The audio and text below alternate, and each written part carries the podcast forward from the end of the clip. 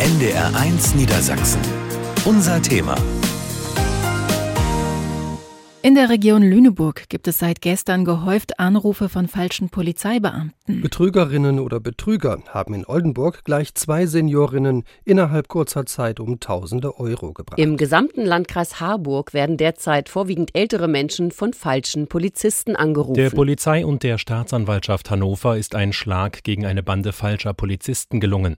Wie die Staatsanwaltschaft mitteilte, wurden acht Tatverdächtige ermittelt, die teilweise aus dem Ausland agierten. So klingt es fast jede Woche bei NDR1 Niedersachsen. Falsche Polizisten versuchen von arglosen, meist älteren Menschen Geld, Schmuck und Münzen zu erbeuten. Oft lassen sich die Senioren nicht hinters Licht führen, immer wieder gelingt es den Tätern aber, das Vertrauen der Menschen zu erschleichen und mit hohen Summen zu entkommen. Und die Art der Anrufe ähnelt sich oft. Ja, bitte. Die Kriminalpolizei hier am Telefon, mein Name Herr Thomas Klein. Und zwar tut uns leid, dass wir Sie hier stören müssen. Es geht um einen dringenden Notfall, ja. Dann bitte ich Sie, die 4.500 Euro erstmal in einen Umschlag zu lassen und nicht mehr anpassen, weil die brauchen die Fingerabdrücke und die DNA-Spuren, ja, und die Fotos, ja, damit wir die Fotos machen können, dass die Nummern, die Seriennummer falsch sind. So, das müsste der Kollege aber sein. Das war ein Originalmitschnitt der Polizei Osnabrück, die eine Bande überwacht hat. Und es war dann tatsächlich auch ein Kollege, ein falscher Polizist, der von dem Ehepaar mehrere tausend Euro erbeutet hat. Auch vor einem Jahr, im Januar 2022, hat ein Betrüger versucht, einen älteren Menschen in Hannover übers Ohr zu hauen. Was der angebliche Polizist da aber nicht weiß, sein Opfer hat jahrelang hier beim NDR gearbeitet, als Toningenieur. Winfried Wallert wird also misstrauisch und wendet sich schließlich an seine alten Kollegen beim NDR. Und was dann passiert, darum geht's in der nächsten Stunde. Ich bin Martina Witt. Schön, dass Sie mit dabei sind bei diesem realen Krimi hier bei NDR 1 Niedersachsen.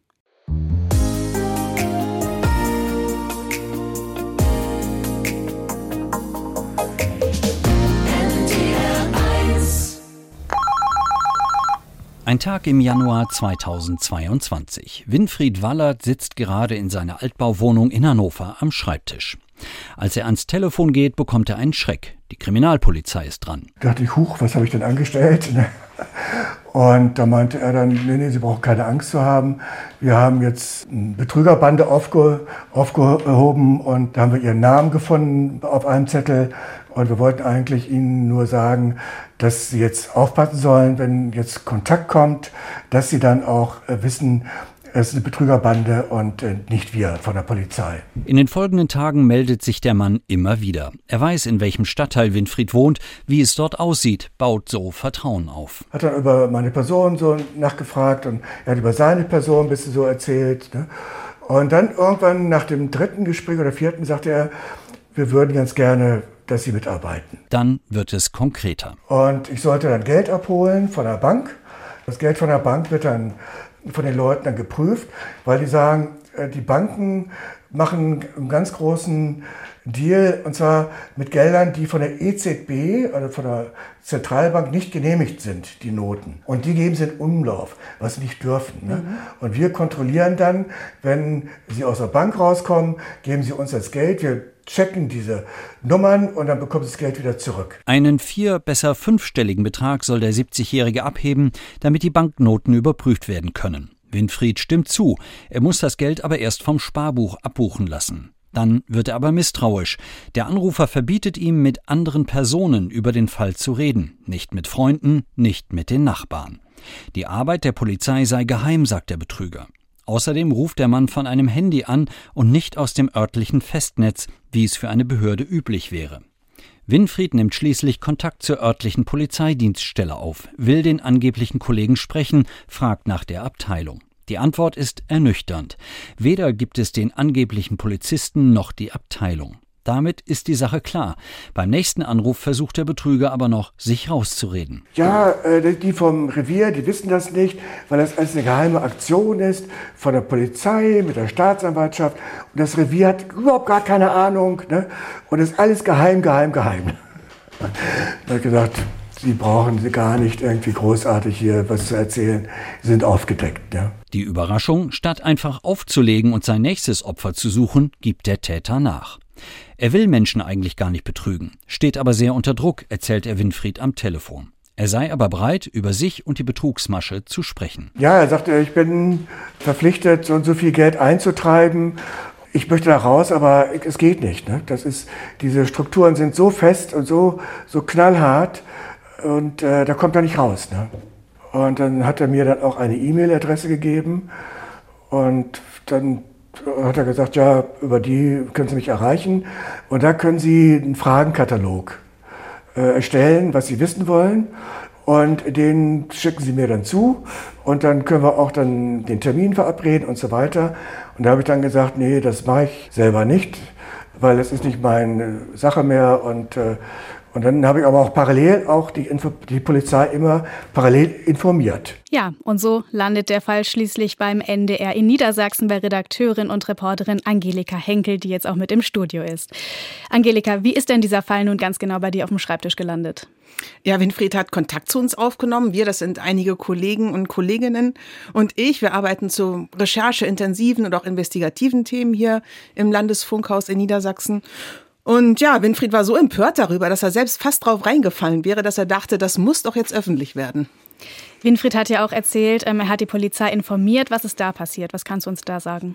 Winfried war auf der Wache und hat Anzeige erstattet. Und er hat sich dort auch als Lockvogel angeboten, wollte, dass die Komplizen von diesem Anrufer auf frischer Tat ertappt werden. Dazu kam es dann erstaunlicherweise nicht. Wir haben bei der Polizeidirektion Hannover nochmal nachgefragt und uns wurde gesagt, die Voraussetzungen hätten dafür nicht vorgelegen. Winfried hat da den ganz persönlichen Eindruck, dass es irgendwie nicht passte, weil es wohl ein Freitagabend gewesen wäre. Wie auch immer, die Polizei hat uns vor kurzem geschrieben und das klingt jetzt natürlich ein bisschen skurril, dass die Ermittlungen noch laufen würden. Der Betrüger nennt sich ja Herr Jäger und er hat angeboten, dass ihr euch melden könnt. Wie habt ihr denn da Kontakt aufgenommen? Mein ähm, Kollege Lars Stuckenberg, der hat angefangen mit ihm zu schreiben über einen Messenger-Dienst, der als sicher gilt und als nicht überwachbar. Neun Monate ging das dann hin und her. Mal hat Herr Jäger geantwortet und mal nicht. Ja, zweimal konnten wir auch mit ihm telefonieren und erste Fragen stellen, bis wir uns entschlossen haben, okay, Nägel mit Köpfen machen, wir müssen da jetzt hinfahren und gucken, was ist. Welchen Eindruck hattet ihr denn von Herrn Jäger? Also ich muss sagen, ganz ehrlich, wenn es jetzt vielleicht auch überrascht, aber er war sympathisch. Ja, das, ähm, er war uns gegenüber höflich, zuvorkommend. Ich würde auch sagen, er war in sich stimmig, wie er was gesagt hat. In gewisser Weise auch offen und verlässlich. Auch wenn er ein Verbrecher ist, ist das mein ganz persönlicher Eindruck von ihm gewesen. Sprechen wir nochmal über die Betrugsmasche an sich. Im vergangenen Jahr haben falsche Polizisten in Niedersachsen insgesamt rund 4,5 Millionen Euro erbeutet. Allein durch diese eine Masche. Eine ganz ordentliche Summe. Und mit im Studio ist Hans-Joachim Henschel, Hauptkommissar beim Landeskriminalamt in Niedersachsen. Schön, dass Sie auch mit dabei sind. Hallo. Wenn Sie jetzt so die Geschichte von Winfried Wallert hören, was geht Ihnen da durch den Kopf? Ist das eine gängige Geschichte? Das ist tatsächlich so eine typische Masche von den falschen Polizeibeamten am Telefon. Entweder wird behauptet, es hätte einen Einbruch gegeben in der Nachbarschaft und man müsse jetzt mitwirken. Äh, man, man spielt sozusagen ein bisschen mit der Angst, mit der Gefahr im Hintergrund, äh, dass der Täter möglicherweise noch ein Täter auf der Flucht ist und der dann vielleicht noch den Einbruch weiter fortführen würde oder halt wie in diesem Fall Betrüger unterwegs sind und man müsste dann mithelfen und das machen natürlich viele auch sehr gerne, weil sie natürlich der Polizei vertrauen. Das ist für die viele ältere Personen ist die Polizei immer noch so eine Vertrauensperson und da hat man natürlich auch eine gewisse Verantwortung als Bürger gegenüber der Polizei und den anderen Mitbürgern, dass man natürlich versucht, sowas entsprechend äh, aufzuklären und mitzuhelfen und natürlich auch dann solchen Anweisungen wie Gelder abholen oder Gelder bereitstellen, Wertgegenstände herauszugeben, äh, Folge zu leisten. Wir berichten hier bei NDR1 Niedersachsen fast jede Woche über diese Maschen und immer wieder fallen Menschen dann doch darauf rein. Warum klappt es doch immer wieder? Man muss das so ein bisschen gucken. Die, die Täter versuchen sich erstmal Informationen über die Personen zu besorgen, die sie dort eigentlich anrufen. Das heißt, die durchforsten das Internet nach möglichen äh, Telefon, Adressbüchern. Die gucken, ob sie irgendwo Dateien haben von Phishing-Seiten, wo mal Adressdaten irgendwo eingegangen sind, ob irgendwelche Hacks im Internet bestanden haben, wo man dann auf Geburtsdaten und ähnliches zugreifen kann. Man guckt in den Telefonbüchern nach alten Namen. Äh, zum Beispiel ein Wilhelm klingt deutlich älter als ein Jonas und das ist vielleicht die große Chance für den Täter, dass er dann dort auch eine ältere Person hinter vermutet. Dann guckt man vielleicht sogar noch nach den Rufnummern, dann sieht man, oh, dreistellig oder vielleicht vierstellig. Auch noch ein Indiz für einen älteren Telefonapparat oder einen Telefonanschluss. Da kann ich es mal versuchen. Und weil ich mich dann durch diese ganzen Dienste im Internet, Telefon, Bücher, Kartendienste und ähnliches ganz gut schlau machen kann über die Umgebung, dann kann ich natürlich mich als örtliche Polizei ganz gut ausgeben. Das heißt also, das würde ein normaler Mensch, der irgendwoher anruft, ja eigentlich gar nicht so richtig wissen.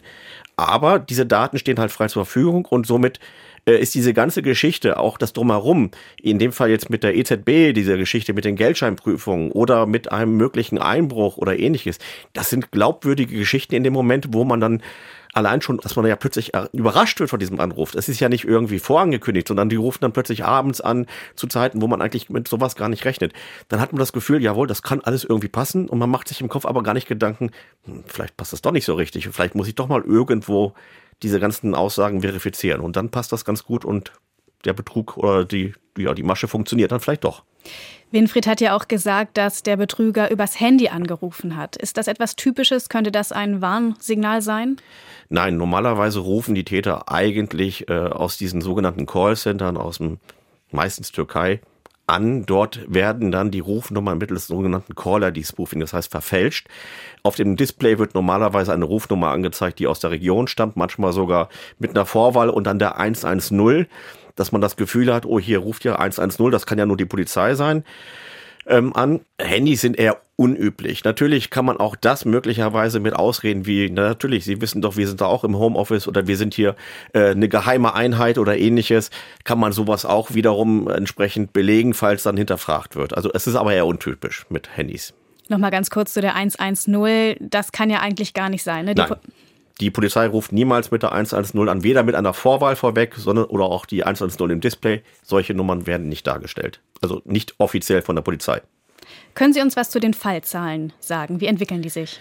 Leider sind sie gestiegen. Also die, die, die, die Schadenssumme ist leider gestiegen, jetzt auf 4,5 Millionen für Niedersachsen für 2022. Und es fing mal mit ja, knapp über 3 Millionen 2019 an.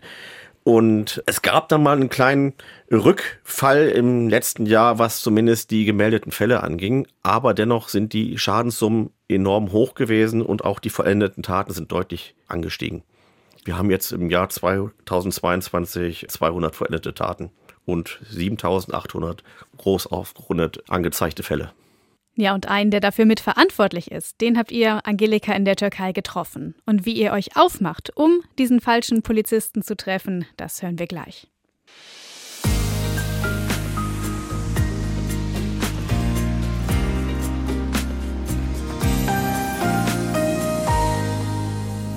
Herbst 2022, mitten in der Nacht am Flughafen Hannover. Die klassische Urlaubsflieger-Uhrzeit. Schlangen vor den Schaltern nach Mallorca in die Türkei. Menschen ziehen Rollkoffer durch die Gänge. Das Ziel der beiden NDR-Reporter Angelika Henkel und Lars Stuckenberg ist mir im Westen der Türkei. Doch für sie ist es keine Urlaubsreise, sondern ein Baustein in einer ungewöhnlichen Recherche. Immer wieder zerschlägt die Polizei in der Türkei Banden, die Callcenter betreiben, um von dort aus ältere Menschen um ihr Erspartes zu bringen. Auch Herr Jäger, so nennt er sich, zockt von hier aus Menschen in Deutschland ab. Im Januar 2022 hat er versucht, einen ehemaligen Kollegen der beiden übers Ohr zu hauen. Am Ende glücklicherweise erfolglos. Stattdessen hat Herr Jäger zugesagt, über sich, seine Betrugsmasche und seine Motivation zu sprechen. Für die beiden Journalisten ist es eine Reise ins Ungewisse. Aufgeregt? Ich bin so gespannt, ob das klappt ob der da ist, ob der sich traut, zu uns zu kommen, ob der die Verabredung einhält. Vielleicht ist auch ein bisschen gefährlich, was wir machen. Wir kennen ihn gar nicht. Ja, das kann sein.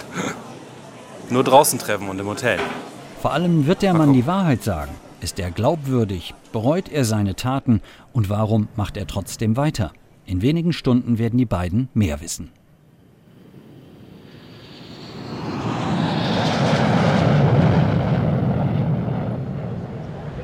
Es ist früher Morgen in Izmir. Mit der U-Bahn fahren die beiden Reporter vom Flughafen in die Innenstadt. Sie sollen zu einem Platz in einem touristischen Viertel von Izmir kommen, sodass sie nicht auffallen. Da will Herr Jäger sie treffen, ohne Kamera und Mikrofon. Wir sollten einen Weg entlang gehen und plötzlich kam er von hinten, weil er auch gucken wollte, ob uns irgendwie Polizei folgt oder so. Oder ob wir mit denen gemeinsame Sache machen.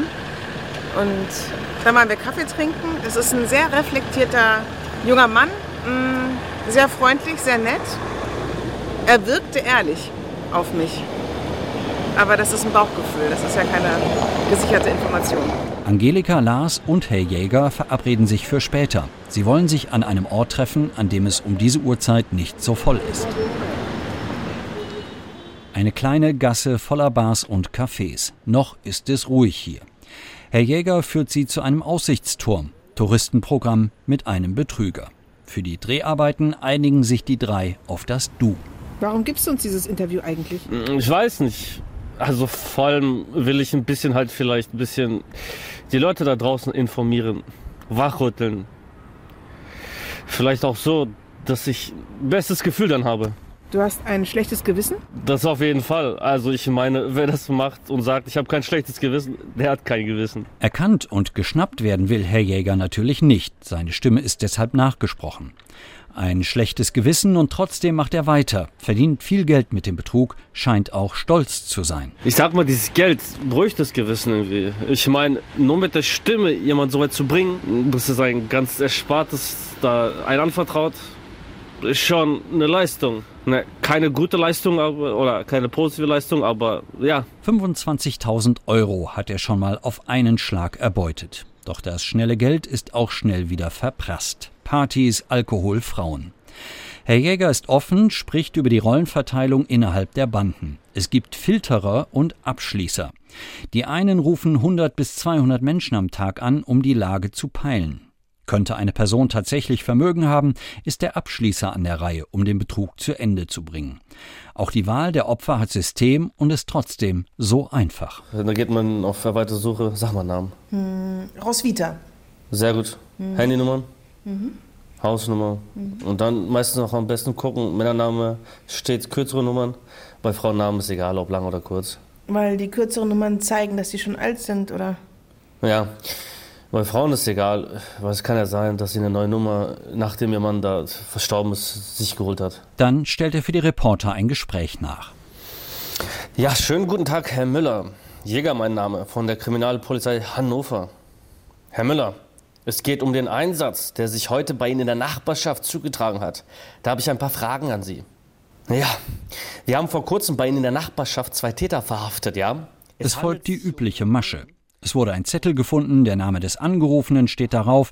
Könnte es sein, dass er Wertsachen im Haus hat? Herr Jäger klingt anders, wenn er in die Rolle eines angeblichen Polizisten schlüpft. Seine Gestik ändert sich, seine Sprache. Wie lange will er noch so leben? Was wäre denn dein Traum, wie dein Leben aussehen sollte? Am besten in einer Villa mit großem Garten, ein, zwei Hunde, viele Kinder, am besten eine ganze Fußballmannschaft. Eigentlich jeder. Aber dafür braucht man viel Geld. Ja, das heißt viel arbeiten. So eine Arbeit? Nein. Hoffentlich nicht. Hoffentlich äh, werde ich was anderes machen. Und bei mir im Studio sind jetzt Angelika Henkel, die Reporterin, die Sie gerade gehört haben in dem Beitrag, und Hans-Joachim Henschel, Hauptkommissar beim Landeskriminalamt. Angelika, zuerst mal die Frage, wie war das Treffen mit Herrn Jäger? Ich stelle mir das schon komisch vor, da mit einem Verbrecher durch die Stadt zu ziehen, nachdem ja auch gefahndet wird. Ja, das war sehr komisch. Also wir hatten dieses kurze Treffen ohne Kamera und dann ging es eigentlich auch schon los mit den Dreharbeiten. Er hat extra Kleidung angezogen, Pulli, Schuhe, ähm, an denen man ihn hinterher nicht erkennen kann. Und ähm, das Drehen mit ihm war eigentlich unkompliziert. Und es hat uns mal wieder gezeigt, dass dieser Job als Journalist einfach toll ist und zu Menschen und Situationen führt, ähm, die einen immer wieder überraschen. Und man muss sagen, das, was uns Herr Jäger gesagt hat, wurde dann unabhängig davon auch von Ermittlern, die sich sehr mit dem Thema beschäftigt haben, im Großen und Ganzen bestätigt. Also er hat euch wahrscheinlich die Wahrheit erzählt. Ich denke, in weiten Teilen ja, bis auf seine Biografie, die wir nicht nachprüfen können. Er steckte ja dann doch voller Widersprüche. Einerseits hat er ein schlechtes Gewissen, andererseits ist er stolz auf seine Erfolge und macht ja auch erstmal weiter. Wie hast du das wahrgenommen? Ja, er steckt ähm, voller Widersprüche. Er könnte eigentlich aufhören, aber ja, das Geld und dieser Lebensstil, den er sich sonst nicht leisten könnte, ich, ich fürchte, es wird ihn immer daran hindern, damit aufzuhören. Herr Henschel, wie ist das für Sie, das zu hören? Ähm, Journalisten müssen ja ihre Quellen schützen, können jetzt nicht verraten, wer Herr Jäger wirklich ist. Und somit läuft er weiter frei rum und betrügt weiter ältere Menschen. Er ist nicht der Einzige. Das sind ja viele, die das machen in Callcenter-Strukturen.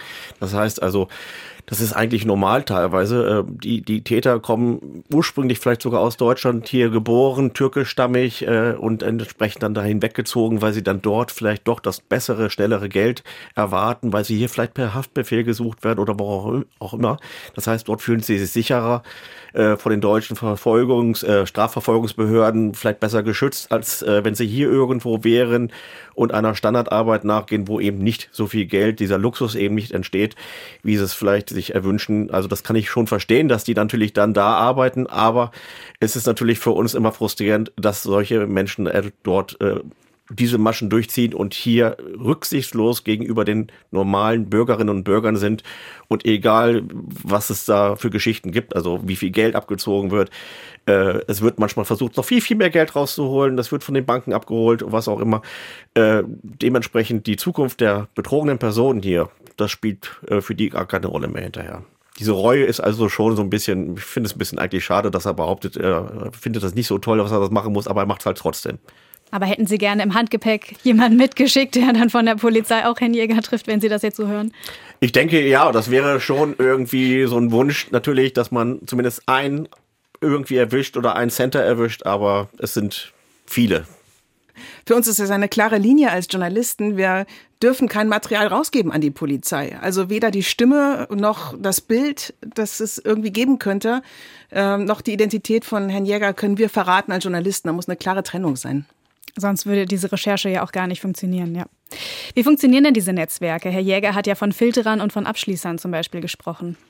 Also das muss man so ein bisschen hierarchisch alles sehen. Das klappt, es gibt so ein Oberhaupt in so einem Callcenter, den Gründer, der kümmert sich eigentlich um die gesamte Organisation. Wenn er sagt, dann gibt es diesen Anrufer, bei uns wird er Keiler genannt, der versucht also erstmal rauszufinden, wer steckt hinter dieser Rufnummer, was ist da möglicherweise zu holen die haben, wie es im Beitrag zu hören war, die haben richtigen Leitfaden, richtigen Gesprächsleitfaden. Das heißt also, die wissen genau, was sie sagen können, die haben Ausreden parat, falls Rückfragen kommen um nochmal diese ganze Sache ein bisschen seriöser wirken zu lassen, wie man auch gehört hat, äh, die sind da ziemlich gut geschult. Die, die Sprache ist nahezu hochdeutsch, akzentfrei.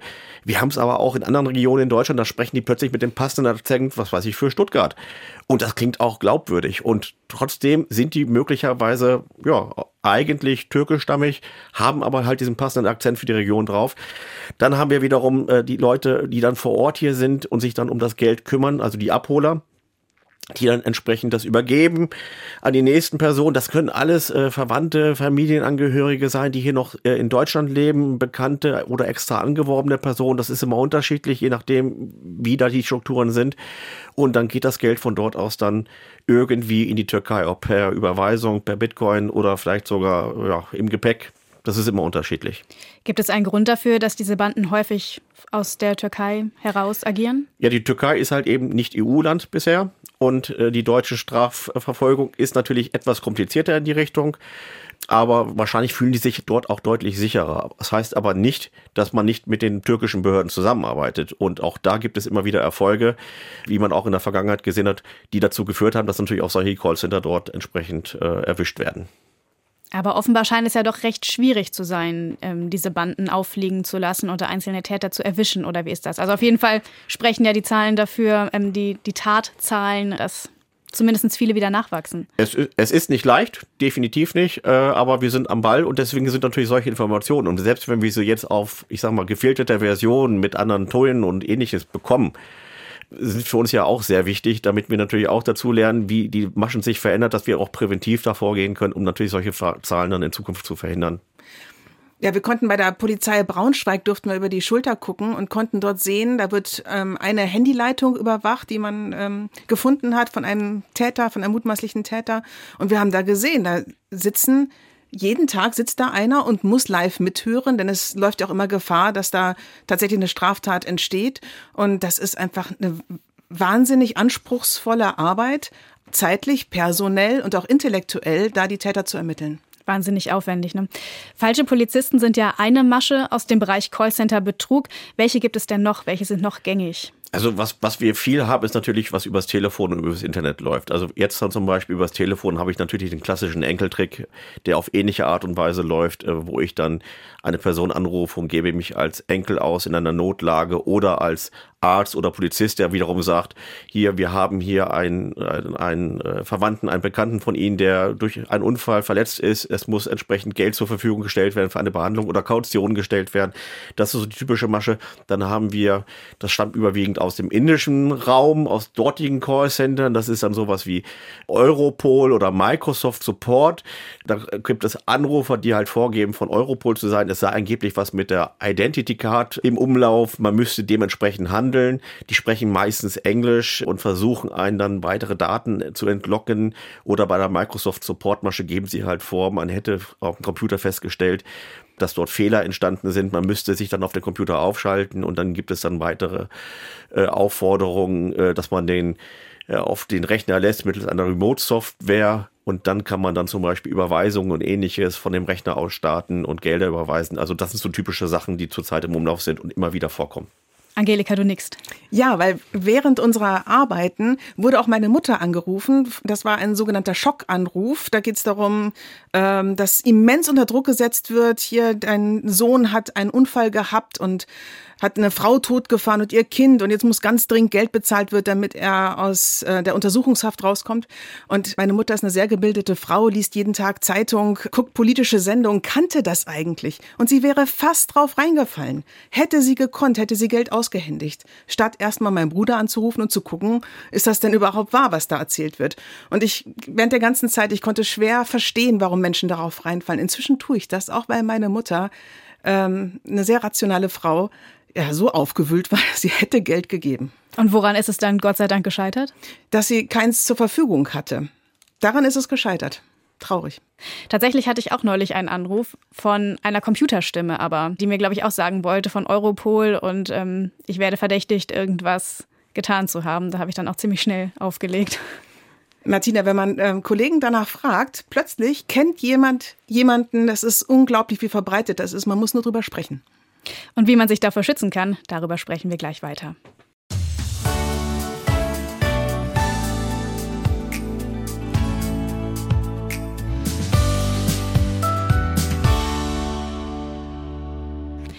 Das Telefon klingelt und am anderen Ende meldet sich die Polizei. Angeblich die Polizei. Trickbetrüger haben hinterhältige Methoden entwickelt, um vor allem ältere Menschen dazu zu bringen, ihr Erspartes herauszugeben. Im Glauben, die Person am anderen Ende meine es gut mit ihnen. 7800 Betrugsversuche allein von falschen Polizisten hat die Polizei im vergangenen Jahr in Niedersachsen registriert. 200 Mal waren die Betrüger erfolgreich und haben damit rund 4,5 Millionen Euro insgesamt erbeutet. Auch Heinz-Jochen Unger aus Meppen ist 2020 auf diese Masche reingefallen. Heinz-Jochen Unger sitzt vorm Fernseher, als ihn mehrfach eine unbekannte Nummer anruft. Erst geht er nicht ran. Beim dritten Mal dann schon. Da ist es schon 21 Uhr. Ja, hier ist die Polizei in Meppen. Aha, habe ich gesagt, die Polizei. Ja, wir haben hier in der Nachbarschaft wurde eingebrochen und wir haben bei den Einbrechern eine Liste gefunden, wo sie auch mit draufstehen. Da wurde ich etwas skeptisch und dann sagte der Mann am Telefon, damit Sie mir glauben, rufen Sie bitte die Polizei an. Die wird das bestätigen, dass hier in der Nachbarschaft eingebrochen wird. Tatsächlich wählt er die 110, landet bei der Polizei in Nordhorn. Das glaubt er zumindest. Die bestätigt die Einbrüche in der Nachbarschaft. Unger ist beruhigt, fast Vertrauen. Dabei sind die Betrüger immer noch in der Leitung, spielen in verteilten Rollen. Auf jeden Fall bin ich so überzeugt worden, das ist alles in Ordnung. Der Anrufer wird persönlich, erkundigt sich nach der Straße, in der Heinz-Jochen Unger wohnt und ob er Geldmünzen zu Hause hat. Sage ich ja, ich habe Goldmünzen im Haus. Dann sagt er, ja, bitte zählen Sie auf, was haben Sie denn auf Lager? Ja, sage ich, das sage ich Ihnen nicht. Doch, doch, sagt, Sie müssen das sagen. Hier ist die Staatsanwaltschaft, die braucht unbedingt diese Unterlagen. Unger holt schließlich die Liste aus seinem Schreibtisch und liest dem Mann die Beschreibungen vor. Das Gespräch läuft weiter. Im Hintergrund sind polizeitypische Geräusche und Gespräche auf Englisch zu hören. Alles gefälscht, wie sich später herausstellt. Das Telefongespräch hat fast zweieinhalb Stunden gedauert, immer zwischen hin und her geschwankt. Ja, aber ich hatte nicht die Kraft aufzulegen. Warum das passiert ist, weiß ich nicht. Der falsche Polizist fragt Unger schließlich, ob er auch ein Handy besitzt. Ihn darauf anrufen. Nun sind beide Telefone blockiert. Unger hat keine Chance, nochmal bei der richtigen Polizei nachzufragen. Ja, sagt er, Sie müssen da keine Sorge haben. Kommt jetzt die Polizei, die holt Ihre Münzen ab. Sie bringen sie bitte nach draußen und die können Sie morgen wieder abholen auf der Polizeistation. Das kam mir schon sehr merkwürdig vor und habe das auch hinterfragt. Und nein, nein, sagt er, machen Sie mit, sonst stören Sie die Polizeiaktion. Der Anrufer trifft den richtigen Ton. Eine Polizeiaktion stören, das will Unger nicht. In seinem Alter ist man obrigkeitshörig, glaubt den Behörden, sagt er später. Der Anrufer zieht das Telefongespräch in die Länge, bis der Bote, der Abholer, zur Stelle ist. Plötzlich wird es hektisch. Unger soll die Münzen rausgeben, jetzt sofort. Die Einbrecher stehen angeblich direkt vor seiner Tür. Unger sucht die Wertgegenstände zusammen. In der Eile greift er nur die Hälfte, steckt alles, was er fassen kann, in einen Leinenbeutel. Er geht auf die Straße. Doch dort ist niemand. Keine Einbrecher, keine Polizei. Eigentlich soll Unger den Beutel mit den Münzen abstellen und weitergehen, nicht hinsehen. Doch er folgt der Aufforderung nicht. Er merkt, dass etwas nicht in Ordnung ist und kann es trotzdem nicht mehr ändern. Er sieht einen jungen Mann, den Boten, lässt sich den Beutel abnehmen. Das Geld war weg. Ich habe noch hinterhergerufen, er soll den Beutel wieder rausrücken. Aber jetzt einfach weitergegangen. Dann habe ich dem Polizisten am Telefon gesagt, guter Mann, das war doch überhaupt keiner von der Polizei. Doch, doch, sagt er, wollen Sie jetzt da noch gegen angehen? Eine weitere halbe Stunde telefoniert er mit dem falschen Polizisten am anderen Ende. Dann habe ich zu dem falschen Polizisten gesagt am Telefon, so, jetzt ist Feierabend. Ich fahre jetzt zur Polizei und zeige sie an. Habe ich aufgelegt bin um halb eins oder so in, in zur Garage, habe mein Auto genommen, bin zur Polizei gefahren und habe Anzeige erstattet. In den folgenden Monaten ermitteln die Behörden. In Izmir fliegt eine Bande auf. Der Bote, der die Münzen eingesammelt hat, steht schließlich in Münster vor Gericht und wird zu zwei Jahren auf Bewährung verurteilt. Seine Münzen bekommt Unger trotzdem nicht zurück. Er hat sich damit abgefunden. Es ist ihm auch nicht peinlich, dass er auf die Masche reingefallen ist. Und er ist vorsichtig geworden. Ich hatte inzwischen wieder zwei Anrufe von falschen Polizisten und ich kann nur die Empfehlung geben, reden Sie einen solchen Unsinn, dass die von alleine auflegen, damit die Leitung nicht aufrechterhalten bleibt. Das ist ganz wichtig. Ich habe die so festgenagelt, dass die von alleine aufgelegt haben. Nur so kommt man da raus aus der ganzen Geschichte. Hans-Joachim Henschel ist Hauptkommissar beim Landeskriminalamt in Niedersachsen. Und jetzt hier auch bei uns im Studio. Den Abend, den Herr Unger beschrieben hat, so dieses Telefonat, das sich wirklich über Stunden hinzieht, ist das typisch? Das ist tatsächlich typisch. Auch die Variante, er möge doch bitte die 110 zurückrufen, auch das ist ganz normal, weil man natürlich dann das Gefühl hat, ich rufe in Wirklichkeit die Polizei an. In echt ist das allerdings so, die Täter spielen einem ein Freizeichen vor, dass derjenige angerufen, den der Hörer immer noch in der Hand hat, hat das Gefühl, er hört das Freizeichen und könnte jetzt in Ruhe wählen. Wenn er natürlich dann die Tasten 110 drückt, hören die Täter das, und äh, gehen natürlich so ran, als würden sie jetzt am Notruf sitzen und gar nicht diesen Anruf erwarten und dann melden sich mit Polizeinotruf, was können wir für sie tun? Und dann wird natürlich von dem Angerufen die Geschichte erzählt, ja Moment, das äh, prüfen wir Moment sofort, wir versuchen zu verbinden und dann verbindet man irgendwie intern wieder mit dem eigentlichen Polizeibeamten und schon ist die Geschichte glaubhaft. Und das ist das Gute oder das ist das Schlechte eigentlich. Er hat nicht richtig aufgelegt. Und das ist so ein Hinweis, den wir mal geben. Ähm, natürlich, wir rufen nicht die, äh, mit 110 an, aber wenn dann dazu aufgefordert wird, ich lege den Hörer tatsächlich auf, lasse den Hörer ein paar Sekunden liegen, nehme dann ab und wähle dann erneut die 110, weil dann ist ein neuer Anruf gestartet und nicht der alte in der Leitung sozusagen vorgegaukelt, das, das Freizeichen.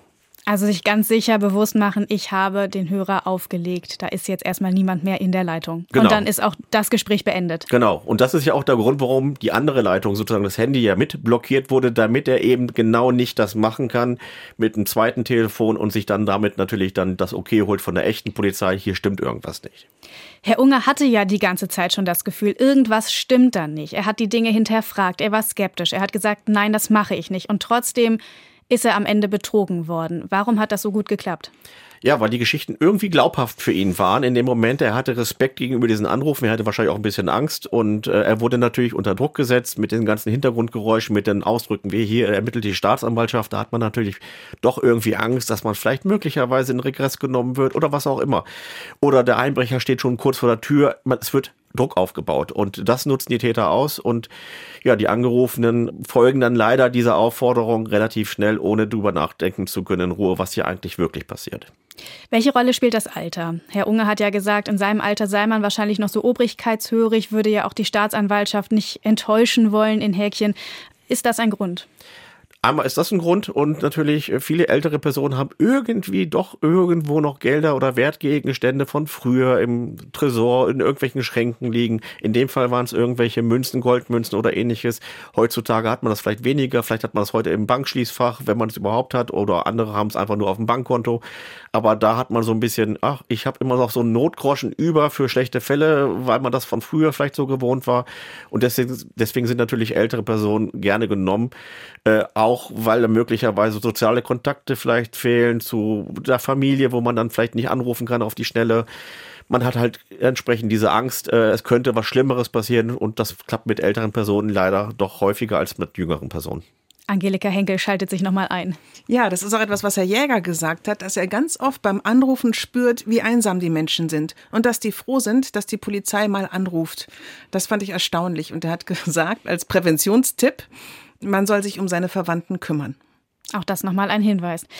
Wie kann ich mich denn ganz grundsätzlich davor schützen, auf so eine Masche reinzufallen? Also generell, wie gesagt, die Polizei ruft nicht mit der 110 an, auch nicht mit einer passenden Ortsvorwahl und dann der 110. Wenn im Display eine örtliche Rufnummer steht, die vielleicht auch tatsächlich zu einer Polizei gehören könnte, auch dahinter frage ich das, indem ich eine neue Leitung aufbaue, also auflege und dann die echte Polizei unter der mir bekannten Rufnummer anfrage und die Geschichte entsprechend abfrage. Ich gebe am Telefon keine Informationen über meine Wertgegenstände, über mein Vermögen bekannt. Die Polizei erfragt sowas auch niemals am Telefon.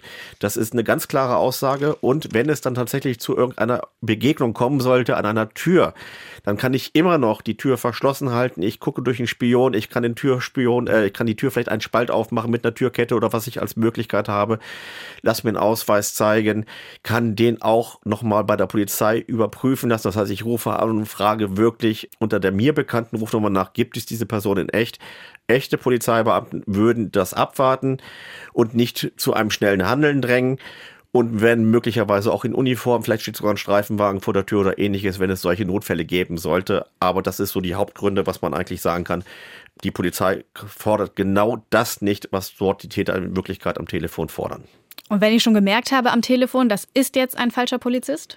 Dann äh, lege ich auf. Entweder beende ich das ähm, oder ich versuche mit einer zweiten Person, wenn ich eine zweite Person vielleicht im Raum habe oder mit einem zweiten Telefon die echte Polizei anzurufen und dann parallel nachzufragen, bevor die Täter mir überhaupt diese Chance nehmen. Und sonst, ich kann natürlich selber den 110 Notruf anrufen und um Hilfe bitten. Kann ich denn überhaupt verhindern, angerufen zu werden? Gibt es da eine Möglichkeit? Jein, äh, man kann es versuchen. Man kann natürlich sich aus öffentlichen Telefonbüchern herausnehmen lassen über seinen Provider, also anrufen und sagen, ich möchte aus den Print-Telefonbüchern rausgenommen werden, ich möchte aus den digitalen Telefonbüchern herausgenommen werden. Das ist eine Möglichkeit. Ich denke auch, ähm, man kann auch vielen sagen, dass natürlich, wer einen kennt, kennt die Rufnummer. Man muss nicht unbedingt im Telefonbuch stehen. Das ist vielleicht auch noch so ein Überbleibsel aus den 70ern, 80ern, wo man dann in solchen örtlichen Telefonbüchern stand. Das ist so eine Möglichkeit, äh, dass man zumindest dann den Namen rausnimmt. Man kann den Namen vielleicht kürzen, statt Wilhelm steht dann nur noch W. -Punkt. Das ist so eine Option. Aber äh, man kann es vielleicht auch nicht immer verhindern. Wenn man Pech hat, landet man auf irgendeiner anderen Liste durch irgendwelche Werbeversprechen, wo man sich mal eingetragen hat, durch irgendwelche Hacks von Firmen, wo man mal Kunde war. Das kann man schwer verhindern. Und wenn man, es kann sogar sein, dass die irgendwie rein zufallsmäßig irgendwo anrufen. Das ist immer unterschiedlich.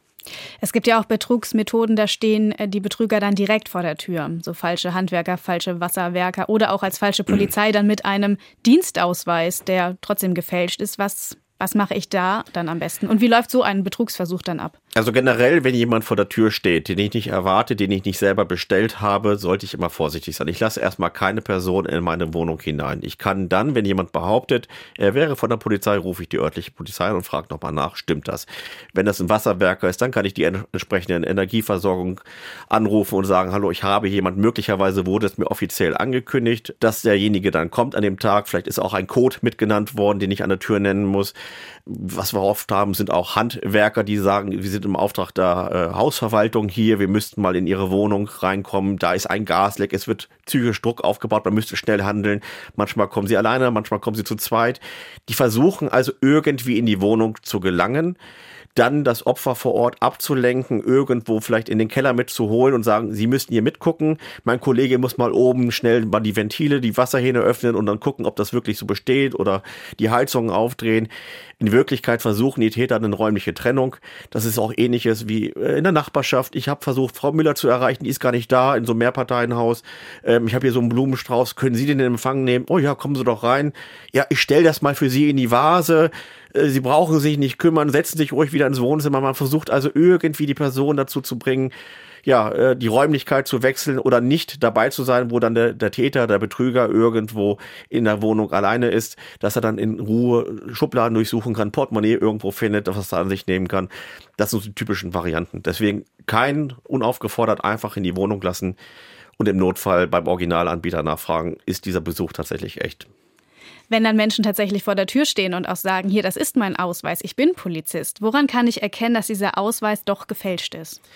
Also wir haben seit kurzer Zeit in Niedersachsen, ich kann jetzt erstmal für Niedersachsen nur sprechen, neue Dienstausweise, die sind im Scheckkartenformat, die fühlen sich auch ähnlich an wie der aktuelle Personalausweis. Wir haben natürlich auch so Schwenkmuster drinne, wo dann ein kleines Wappen erscheint. Äh, wir haben auf, auf der Webseite vom LK Niedersachsen auch ein Beispiel eingestellt, wo man sich das mal anschauen kann, wie dieser Dienstausweis derzeit aussieht. Äh, wenn derjenige mit einem älteren Ausweis kommt, wir hatten früher so ähnliche, wie ich sag mal, wie der alte Führerschein, nur in grün, die sind nicht mehr gültig in der Regel und wären somit eigentlich auch ein Hinweis darauf, hier stimmt irgendwas nicht. Auch selbst gebastelte Ausweise oder lediglich diese, ich sag mal, Kripo-Marke reicht alleine nicht aus. Dann sollte man sich schon den Ausweis dazu zeigen lassen. Und wie gesagt, ich kann diese Angaben überprüfen, indem ich die echte Polizei anrufe, notfalls auch über den äh, Notruf 110 und sage, hier steht jemand vor der Tür und gibt sich als Polizeibeamter aus. Stimmen diese Werte? Der sieht wie folgt aus ich möchte den nicht einfach so in die Wohnung lassen. Und dann wird in der Regel auch gesagt, nee, Moment mal, den haben wir hier gar nicht. Oder ja, den haben wir hier, aber der ist gar nicht unterwegs, der sitzt hier irgendwo im Haus, den rufe ich mal an. Kann ja immer sein, dass dann natürlich die Täter auch Namen verwenden, die in echt existieren bei der örtlichen Polizei. Also lieber einmal mehr anrufen. Einmal mehr anrufen und fragen ist besser, als jemanden einfach ungeprüft hereinzulassen. Und sollte es dann doch die richtige Polizei sein, die ist dann auch nicht sauer? Nein, definitiv nicht. Bei der Suche nach Menschen, die darüber sprechen wollen, was ihnen passiert ist, ist ja euch, Angelika, auch aufgefallen, dass es wahnsinnig schwer ist. Viele ältere Menschen wollen nicht darüber sprechen, dass sie da betrogen worden sind. Warum fällt denen das so schwer? Haben Sie da Erklärungsansätze? Also das Ding ist, die haben natürlich einmal Angst, dass die vielleicht wiederkommen, die Täter, dass da, weil die ja wissen, wo die wohnen, dass da vielleicht jemand vorbeigeschickt wird. Das kann aber auch sein, dass sie sich einfach zutiefst schämen, dass sie so in dem Moment auf diese Masche hereingefallen sind. Das ist denen so peinlich. Und das muss denen aber nicht peinlich sein. Das ist eigentlich viel wichtiger, wenn man sich damit beschäftigt, wenn man dann die Polizei informiert, seine Familie informiert, damit man die ins Boot holt, damit es eben in Zukunft nicht wieder passiert. Und damit man weiß, auf der sicheren Seite ist, bevor es halt doch zu diesem schweren Vorfall halt kommt, wo das ganze Geld abgenommen wird. Ich fand das toll, dass Herr Unger so frei heraus gesprochen hat darüber. Es ist tatsächlich ganz viel Scham dabei, obwohl das jeden treffen kann. Es ist in je, nachdem in welcher Verfassung es einen erwischt. Es kann jeden treffen und übrigens nicht nur ältere, sondern auch jüngere. Da geht es dann einfach um andere Betrugsmaschen. Ich glaube auch, wenn die so viel Druck ausüben und da stundenlang Geschichten erzählen, dass man da die Kraft hat, aufzulegen und zu sagen, nein, ihr seid, ihr seid Betrüger, ihr seid nicht von der Polizei. Ich glaube, da gehört tatsächlich einiges dazu. Und damit sind wir auch schon am Ende von unser Thema. Heute über Callcenter-Betrug und falsche Polizisten. Vielen Dank, Hans-Joachim Henschel, Hauptkommissar beim Landeskriminalamt in Niedersachsen, für die Einschätzung und für die Tipps. Und vielen Dank auch Angelika Henkel für die Einblicke in diese doch sehr besondere Recherche. Die Fernsehreportage, die daraus entstanden ist, heißt Tatort Telefon, wie falsche Polizisten Millionen erbeuten und ist in der ARD Mediathek zu sehen. Ich bin Martina Witt. Machen Sie sich noch einen schönen Abend und seien Sie wachsam, wenn das Telefon klingelt.